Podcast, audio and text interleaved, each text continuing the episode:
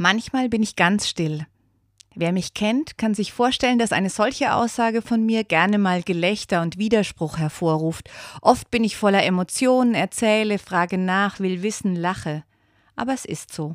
Manchmal bin ich still.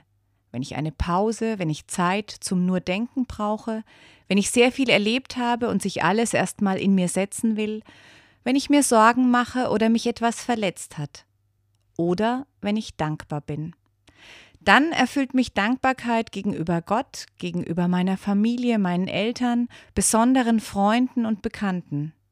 Dann halte ich inne und freue mich ganz still, dass ich gesund bin, dass ich zu essen habe, dass es meine Familie, meinen Mann, meine Kinder, andere Menschen gibt, bei denen ich mich wohlfühle, die gerne mit mir erzählen, mit mir zusammenarbeiten, entwickeln, aktiv sind, meistens zumindest.